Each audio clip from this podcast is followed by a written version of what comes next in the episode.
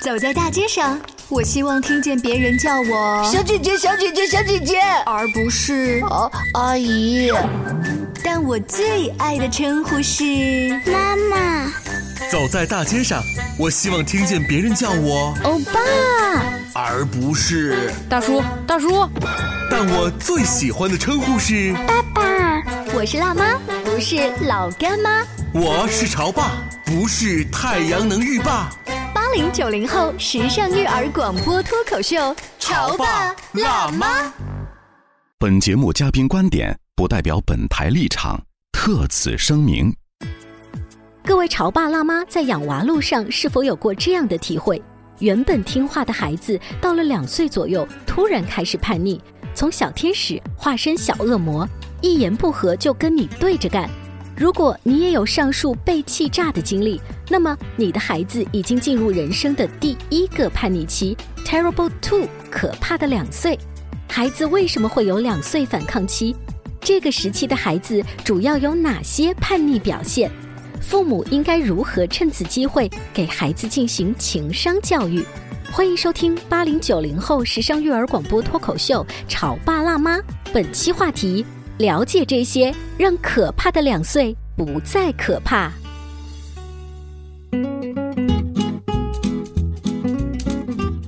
欢迎收听八零九零后时尚育儿广播脱口秀《潮爸辣妈》。大家好，我是灵儿。大家好，我是小欧。今天直播间为大家请来了儿童心理学方面的专家葛玲丽葛老师，欢迎您。大家好，葛老师好。葛老师在家里面呢有一个。上高高中的大儿子，嗯，还有一个差不多要处在 terrible two 这样一个阶段的小宝宝，嗯，对不对？所以当我们提到 terrible two 的时候，你现在是不是会立马就很有感觉？他应该是还处在这个尾期啊，他很多的东西你必须要按照他的意志来，否则的话就是。你你无法理解的他那种呃崩溃，但是我们节目刚开始就说到 terrible two，然后就又是 terrible 嘛，是一个非常可怕的这样子一个词。你说你说这个词，其实我的印象当中还有另外两个词跟这词有相同的关联，叫 terrible，嗯，trouble，horrible，嗯，这反正这几这几个词都不是好词，都不是好词儿。但是在我没有当妈妈之前，我觉得两岁的宝宝怎么可能跟这些词相关？啊，有一天我们办公室里面男同事他的宝宝刚好是。两岁左右，他就跟我说：“我们家儿子最近怎么怎么怎么乱扔东西，你跟他说什么，他都啊这样叫，然后把所有的玩具都扔的到处都是，你打他小手也不管用。”后来我就跟他说：“哦，terrible two。”嗯，他从来没有听过这个词，是不是？爸爸们对这种阶段的学习跟了解从来不知道，所以我觉得很有必要找专家老师来到我们直播间，跟大家再普及一下 terrible two 到底有多么 terrible，到底它背后的原因是什么？好。幼儿到两岁左右会有一个反抗期，对父母的一切要求都说不，经常任性、哭闹、难以调教。英语中有一个词来形容这个阶段，叫做 “terrible two”，可怕的两岁。不同孩子闹的时间也会有所不同。从儿童心理发展的角度来说，孩子的造反其实是孩子成长的表现。到了两岁左右，孩子明确意识到我的存在。也意识到我有着自己的想法、愿望和他人不同，因此他就需要通过行动体验自己的独立，也证明自己的独立。所以，两岁孩子的反抗是正常的发展阶段。家长应该做的是帮助宝贝们正确的处理这些情绪，这需要时间，更需要家长们的耐心。很多的新手妈妈会在养育孩子的时候啊，会一开始觉得，哎呀，这个宝宝好萌啊，好粘人呐，他什么东西都要依赖我呀。然后突然等到孩子，嗯，慢慢的会走路了，他会说话了。突然间有一天，孩子对你说不，之前都是，呃，妈妈怎么安排，他都是怎么接受的。突然间有一天，孩子说不了，然后妈妈会很很奇怪呀，这他开始拒绝我了。还有就是，呃，你会发现他会特别的容易炸毛。很多的东西需要按照他的意志来了。咱们知道，在孩子小的时候，基本上你安排他吃什么，他就吃什么喽；你安排他玩什么，他就玩什么喽；你安排他一天生活怎么做，他也按照你的意思来喽。但是两岁之后啊，其实到五岁这样的一个阶段都是这样，就是他会有他自己的意思，而且你必须要按照他的来啊。嗯，可以给我们举些例子吗？就是呃，我印象当中是不是吃饭的时候，你本来要用勺子喂他，他说不，我要自己来。嗯，不不，然后就是自己拿。拿那个他勺子会对你有姿势都哦不对，对对？他会对你有很坚定的一个拒绝，然后很多妈妈就会觉得呃很惊奇，然后又很惊讶。那其实对于我们来说也是一个失控感啊，就是当孩子一定要按照他的模式来的时候，妈妈原先安排好的那一二三四五都被他打乱了，有很多妈妈也会非常的炸毛，觉得他不再是那个。乖宝宝哎了，。对，有的时候啊，你要从我们站在大人的这个心理的角度来讲，还有一种可能，其实我们需要这个关注，就是孩子刚刚生下来，我们觉得很萌，一切都是崭新的啊。我们作为一个新手的爸爸妈妈，在那一刻起，你那种新鲜感、甜蜜劲儿，它是有一个缓释胶囊 啊递减技术，这个就像是我们结婚的那个蜜月期是一样的，孩子这个蜜月期就会持续到刚才你们说的会走会爬，开始说话、说 no 那一刻结束。所以这种新鲜劲的这种递减，我们也要考，就是有的时候也不能把错完全怪在这个孩子身上，就是我们自己，对也有对他的热情度降低了，在降低了啊，疲劳缓期了释了嘛是吗？啊呃，有这个因素，我觉得是应该有的，但是更主要的就是孩子不那么依从你了。是小孩子在成长，改变了，嗯。嗯、你比如说，我们家小宝曾经有一段时间哈，他就会在那个突然间冷不丁的，你比如说他要按电梯，嗯，其实我们回家的时候，你伸手按电梯是一个常态啊，然后他突然间说妈妈我要按，但是不小心你已经按了，完了，这回疯掉了啊，当时就是。各种各样的闹啊，就是一定要我按，一定要我按。你说的这个场景真的是击中了所有听节目的爸爸妈妈，真的是在某一个瞬间，他的那种在那个时候的崩溃，其实给你传递出到了你的内心，你是特别生气的。嗯这种事情你就跟我滋毛，嗯，那还不是其他的事情，我还管不了你了呢，那种，对吧？哎，对，容易进入一个较劲儿，因为大人毕竟是强势的嘛。尤其是在公共场合，你说在电梯里头，万一呃里头不仅仅是你们两个人，你说那一刻我们那种那种面子的感觉也会交织在一起，那免不少的的孩子可能会屁股上会挨几巴掌。但是为什么会出现这样的情况呢？首先他说晚了，咱们也不是故意不让他按，对不对？但是呢，这个时候，呃，孩子他表达出来的这个意愿。他是没有问题的。如果他早一点说，或者你手慢了那么一刻，你让他按也就按他按喽。其实这个时候孩子需要的，无非就是一个他对他自己周边生活的一个物的控制权，对他自己生活的控制权。他觉得他有这个能耐去按啦，在那之前他都没有本事去踮着脚按到电梯。啊，当他掌握了这个技能以后，孩子是需要不断的去反复重复确认自己有这个能力的。啊，但是他的那种期待掌控，他的步骤等于是被妈妈打断了，因为妈妈伸手先按了。所以他伸手去按电梯，特别喜欢这个过程。嗯，发生在的是几岁？一般的来说，就在两三岁之间。那会不会葛老师还有一种可能，就是我观察到的一些小朋友，他已经六七岁了，就在一年级大班这个阶段了，还是很拼命的，很在意，比如说包括摁电梯这种事情。嗯，那是不是说像这个这个 terrible two 在延伸，就是在延续，是不是也有这样子？咱们要看一下，就是如果他的心理年龄，我们说这个他是其实是会卡在某一个阶段的。如果是一个健康成长的孩子，他在两三岁甚至呃三四岁出现这样的情况都是没有问题的。但是。这就牵扯到父母的一个应对，嗯，是不是正确？你能不能够同理到孩子的这样的需要，并且给到他一个情感上的安慰，然后在此基础上引导他慢慢的接受一些失控的，或者说获得了全能的掌控感之后，他可以慢慢的交付出去一些，嗯，然后他不太在意那么一些琐事儿。那我们举一些例子好了，除了按电梯，就是家长说好你按嘛，就你按，让他来决定我们家住几楼呀，按哪个层啊，啊宝宝真棒，下次关门开门都让你按，对不对？甚至可能你知道吗？电梯里有的时候会有些其他的邻居，嗯他们都会很配合。哎呦，这个小孙子好棒！你知道那个时候那个孩子那种荣誉感特别强。除了按电梯这样的事儿，还有是什么？在两岁的时候，突然你就觉得他。不太一样了。他会有很多的拒绝，比如说他穿衣服、穿鞋啊，他都要自己弄，其实他搞得七歪八扭，他都弄不好。然后我们家长往往我们有时间这个紧迫感呀，会不耐烦呀，会会，当然这个确实也有一些现实的一些困难。我们其实在这个阶段应该尽量的让孩子自己操纵，包括他会扫地，啊，他甚至会要求自己去洗碗、洗菜，弄得两岁，两岁怎么会有？啊？两三岁到三岁这个阶段他就会呀，对，应该说两岁到五岁整个的这个阶段，两岁是一个起点。所以他弄碗开始搞这个什么簸箕，拿扫把，甚至是拿鞋子，在这个年纪。他做这样的事情，反映在我们成人的世界观当中，我们会觉得捣乱。捣乱两个字，那小孩儿捣乱，我们作为家长需要做哪些事情呢？第一时间要阻止，你不要这么弄，要不然的话呢，你家里头会变得一片狼藉。同时，你还会想另外一件事情啊，你现在这么小，你的捣乱我就造了，我就不好好的压抑管束你，以后你要上社会上该会怎么办？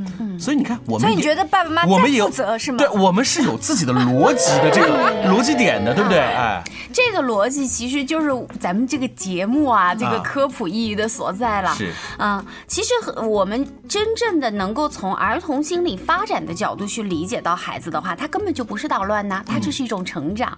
其实父母亲看到孩子出现这样的行为的时候，如果你了解这样的一个呃自然发展规律，你会很开心啊。就是我的孩子他开始独立自主了，他开始这个小人儿从完全的依附于你。到慢慢的，他开始宣示他在这个世界的存在感了啊！他而且他在努力的学习这些新的技能，这个时候你的视角和心态就完全不一样了。离弦的箭嘛，对不对？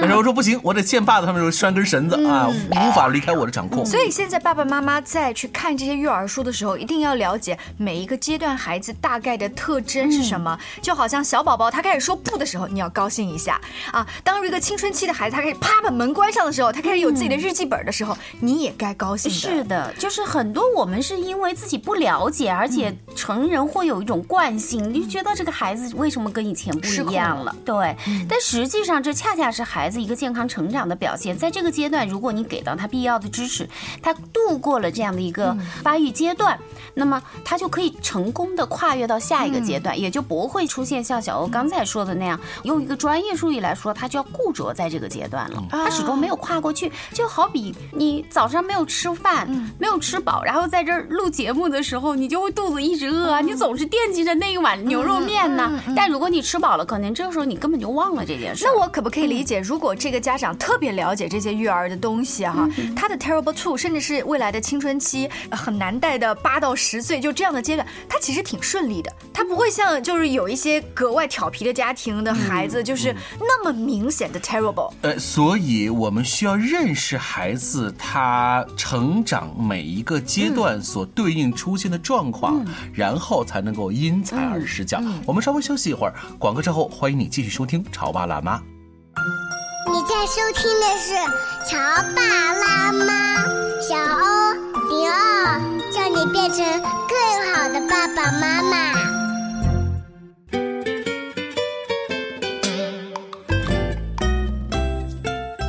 家回来，这里是潮爸辣妈小欧跟灵儿，今天为大家请来了儿童心理学方面的专家葛玲丽葛老师，欢迎您，大家好。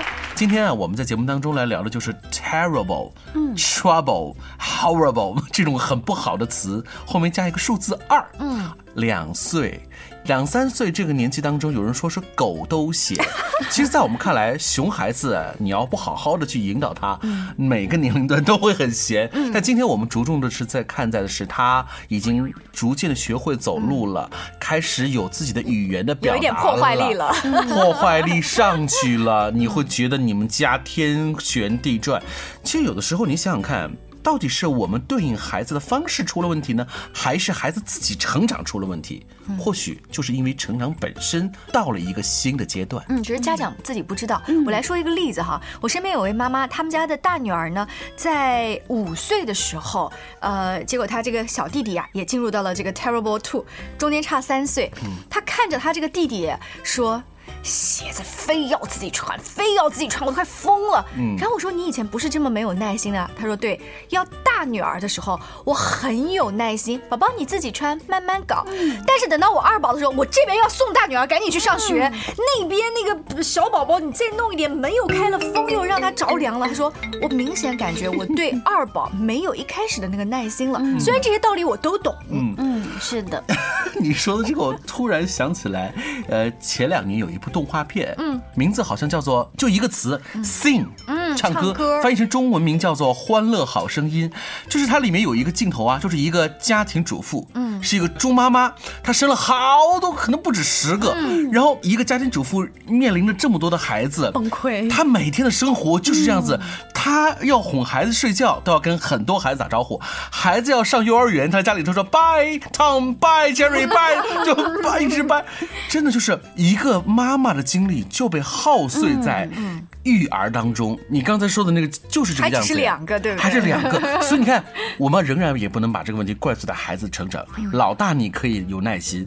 到了老二怎么的，你就当猪养了吗？确实就是这两年有一句话很流行啊，就是你懂得了那么多的道理，但是依然过不好这一生。嗯，就是我们其实人是一个情绪化的动物，并不是说你知道应该怎么做，你就能做到怎么样。其实这也就是说，一个家庭，整个妈妈的状态，我们其实现在对于母亲的要求还是蛮苛刻的啊，要是一个职业女性，然后要懂得育儿，然后还要呃在各方面能够独立起来。但是其实这个妈妈是需要滋养的，这也就是我们需要唤醒父亲对母亲的一个滋养，或者说育儿绝不仅仅是妈妈的事情。呃，英国有一句谚语啊，他就说养育一个孩子需要全村庄人的努力。为什么需要整个村庄啊？呃，就是说，其实一个孩子他在成长的过程中，影响他的这些因素是非常多的。我们不能够去做一个全能的完美的妈妈，这本身也会给母亲带来非常大的压力。但是毫无疑问，一个孩子成长，他需要各种样、各种各样的天时地利人和，爸爸的参与，包括如果有条件，老人的这种帮助啊，家里的经济条件以及兄弟姐妹之间的和睦，其实这些都是对孩子来说，它是一个整体的抚养环境，或者我们可以说，它是一个环境母亲。环境母亲，这个环境当中对他影响最大的其实是他的先生。嗯，呃，我在节目上半段说，我的同事啊，从我这儿突然知道了 “terrible two” 这个。词之后，我觉得他忽然就想开了，他也没有继续去跟我再去深入研讨。但是他就，如果这是所有孩子都有的状况，那我就不担心我的孩子了，好像也没有什么大不了。很快那吐过去了，就会到三岁、四岁。这个以那种呃所谓我了解、我知道、我放过的方式，似乎也不对。嗯。就是哦哦，你知道哦，这是一个他该有的阶段，怎么了？那就无所事事，毫无作为嘛。我觉得还是要积极有为的去面对。我们既不能像以往的那样的坚决的以那种呃纠正孩子的呃对冲的方式来面嗯对的同时，我就我觉得我们也不能以那种啊无所谓让他过去。我觉得可能还是要从中找到一条适应的有效的方式，对吧？确实，当孩子闹的时候，你想让他过去也不那么容易哈。其实，在这个时候，在咱们了解到孩子这个心理需求的情况下，你就更好的可以去理解和共情到孩子的需要。其实这个时候，当孩子发飙的时候啊，你比如说按电梯，或者他非要一某一个饼干，他要吃一个整的，你正好掰两半了，他要闹。其实这时候就安抚到孩子啊，妈妈知道你是不是因为什么什么事情而感到非常的什么什么什么。其实这个时候是需要妈妈或者爸爸，其实这个妈妈是可以指代他的主要养育人哈，就是去嗯能够理解到孩子，并且用语言帮孩子去表达出他的情绪。我们知道，在两三岁的孩子，甚至在学龄儿童，他都不一定能够识别自己的情绪。当你把他的情绪，当他无法言表的这种焦躁，用语言给他做了一个命名，并且能够蹲下来跟孩子去跟他一起待在那个情绪里面，表示父母亲是能够嗯看见并且接纳这个情绪的时候，这个本身对于孩子来说是一个极大的安慰。那葛老师给我们来举一些例子好了。嗯，就比如说你家里就剩那一块饼干了，你还没有的挑哈，正好你把它掰两半儿，然后孩子跟你闹，这时候我们往往会很愤怒，这两半儿的饼干难道不能吃吗？然后就会跟孩子发火，然后就不可开交。其实这个时候你理解到孩子就是说，哦，宝宝想要一个完整的饼干啊，是不是你觉得掰开来的饼干就不是你原来想要的那个饼干了呀？那么你觉得非常的失落呀，或者你你觉得很难受呀？你非常希望吃到原来那个饼干，孩子可能会一边哭，嗯，是的，是的，是的。然后这个时候你再跟他商量，就是现在我们只有这样的一个饼干了，你吃还是不吃？但是妈妈可以给你带来一个补救的措施啊。我们下一次可以在什么时候，我们可以再去买。其实孩子有的时候他是不得不去接受没有办法弥补的问题的，这也就是我们强调的，孩子成长当中他必然面对一些挫折。我们常常会说，这个时候的孩子他有什么挫折呀？我们要给他一些挫折教育啊。其实，在生活本身当中，他就是不停的在面临这就项挫折。在你眼里头，这是屁大点事儿。嗯，可是，在孩子那个瞬间，嗯，以他的这种非常小的年纪所面对的问题，对他来说，就是一个排山倒海，就是一个人生重要的一个类似于生死之坎。嗯，哎呦，你这样一说，我想起来，我小的时候哦，跟呃表姐一起在家里面，妈妈决定要先帮表姐扎辫子，还是先帮我扎辫子，然后我就大哭大闹，我说必须要先帮我扎辫子，然后妈妈可能内心觉得表姐是客人，应该帮客人先扎，我就不依不饶的大哭。那你老妈是怎么对待你的？当然不理我啊！他觉得我无理取闹，而且不懂礼貌，那就要治我一下。所谓的治我一下，就是不理我，让我自己在旁边哭。但是我现在想想，就是你们大人觉得只是扎辫子顺序这怎么样？如果妈妈像当时葛老师那样说，你想先扎辫子，你想真觉得这样扎比较漂亮，然后在旁边的就是跟我说一会儿，也许我会高高兴兴说，那就姐姐先扎也没什么。就被理解和看对见，。但是他们不仅不理解，还摆出一副你有毛病的样子。啊，你这么一想的话，让我想到了我小时候，可能是仅有的一次满地打滚。一个礼拜前就说好了，这个礼拜天一定带我们去逍遥津。哎呀，我想念逍遥津那。时候是圣地呀、逍遥津的那个大白象的滑滑梯，我想念各种各样的旋转木马等等等等。突然到礼拜天早晨起床的时候，妈妈爸爸告诉我说。可能会下雨，如果下大暴雨了，下雨了，我们就不去了，因为没办法去。到了那地方也不行。我说好啊，那起床了，嘿嘿，正准备吃完早饭出门的时候，天空乌云密布，下了瓢泼大雨。于是乎，你知道的，最终的决定来了，不去了。那不去了，对于我来说，那满地打滚。父母的方式对待我就是也是一样的，按照你说晾着。那个时候的我心寒到极点，你知道为什么我还那么印象深刻呢？就是那种瞬间，那个给我带来的感触。会不会现在很多听众会觉得我们小时候太矫情了？但是你要理解，你要理解他们，他们小时候也是这样。为什么小欧跟灵儿刚才举的例子明明是大过于两岁了，但是我想他的那个感受跟那个两岁的小宝宝，他在那一刻是相通的。所以我在想，听我们节目的爸爸妈妈，你们回忆你们小时候那个极度失望，觉得这件事情我不能掌控的那个感觉，再放在你孩子身上是一样的。其实两三岁的小朋友就会有这个感受，而且你可以跟他交流了。这个时候恰恰是我们培养孩子情商的契机、啊，就是你帮助孩子认清他的情绪，并且让他感觉到被理解和支持的前提下，帮助他一起去等待，磨练他的耐心，让他去理解别人，也被别人理解的基础上去看见这个世界本来的面貌。其实这些都是最基础的一些情商教育。嗯，也就是说，不能上来就批评，也不能像我们父母小时候那样晾着，你得自己细心观察，并且还要把它讲述出来，教给孩子。是这个，我得提醒各位潮爸辣妈，或许你现在已经有了第二个孩子，我相信我也理解你所有的耐心和青春消磨殆尽消磨在了大宝的身上。可是二宝也是孩子呀，所以我们还需要像对待老大一样的，把老二做得更好嘛，对吧？嗯那因为时间的关系啊，这个 Terrible Two 其实还可以衍生出很多好玩的话题，呃，让你抓狂的瞬间，但是转眼一看他又挂着鼻涕，又很呆萌的样子，又觉得很委屈，好像我刚刚那一巴掌打错了，好批评错了。呃呃，希望下次有机会继续请葛老师做客直播间，更多亲子育儿的话题，期待你的参与。下期见，拜拜。拜